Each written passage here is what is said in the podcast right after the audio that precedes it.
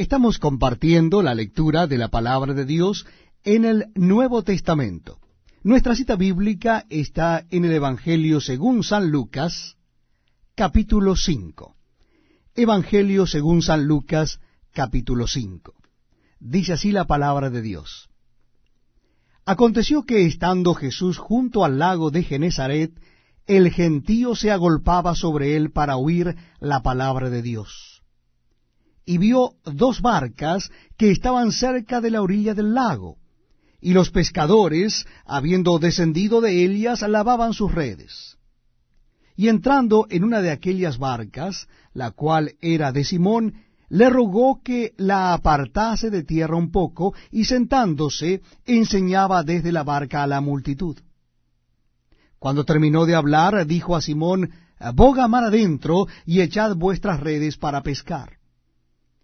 Respondiendo Simón le dijo, Maestro, Toda la noche hemos estado trabajando y nada hemos pescado, mas en tu palabra echaré la red. Y habiéndolo hecho, encerraron gran cantidad de peces y su red se rompía. Entonces hicieron señas a los compañeros que estaban en la otra barca para que viniesen a ayudarles. Y vinieron y llenaron ambas barcas de tal manera que se hundían. Viendo esto, Simón Pedro cayó de rodillas ante Jesús diciendo, Apártate de mí, Señor, porque soy hombre pecador. Porque por la pesca que habían hecho, el temor se había apoderado de él y de todos los que estaban con él, y asimismo de Jacobo y Juan, hijos de Zebedeo, que eran compañeros de Simón. Pero Jesús dijo a Simón, No temas, desde ahora serás pescador de hombres. Y cuando trajeron a tierra las barcas, dejándolo todo, le siguieron. Sucedió que estando él en una de las ciudades, se presentó un hombre lleno de lepra, el cual, viendo a Jesús, se postró con el rostro en tierra y le rogó diciendo, Señor, si quieres puedes limpiarme.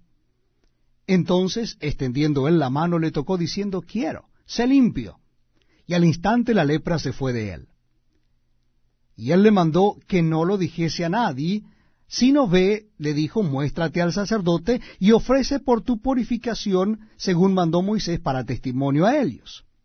Pero su fama se extendía más y más, y se reunía mucha gente para oírle y para que les sanase de sus enfermedades.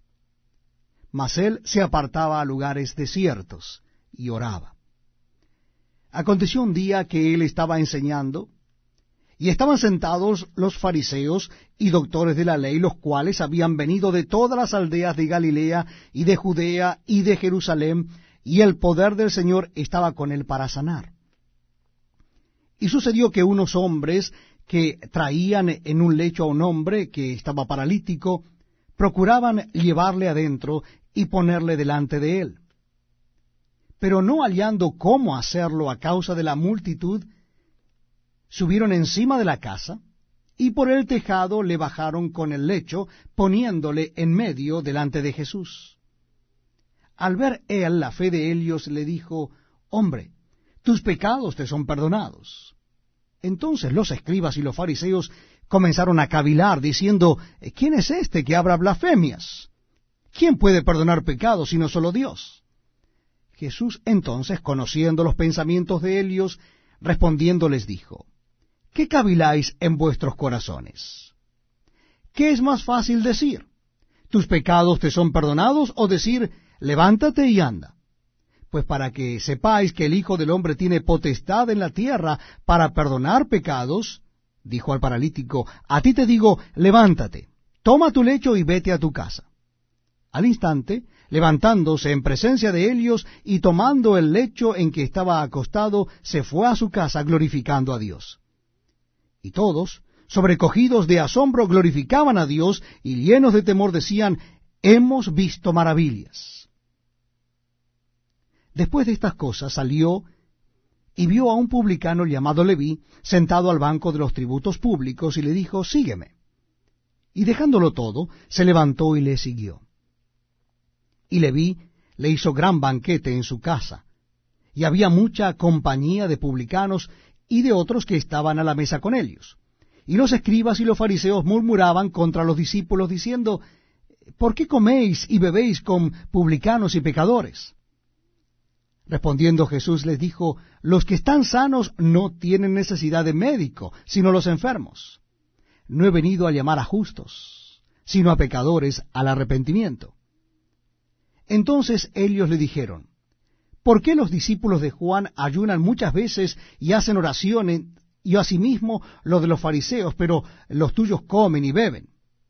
Él les dijo, ¿podéis acaso hacer que los que están de bodas ayunen, entre tanto que el esposo está con ellos? Mas vendrán días cuando el esposo les será quitado entonces. En aquellos días ayunarán. Les dijo también una parábola. Nadie corta un pedazo de un vestido nuevo y lo pone en un vestido viejo. Pues si lo hace, no solamente rompe el nuevo, sino que el remiendo sacado de él no armoniza con el viejo. Y nadie echa vino nuevo en odres viejos, de otra manera el vino nuevo romperá los odres y se derramará, y los odres se perderán. Mas el vino nuevo en odres nuevos se ha de echar, y lo uno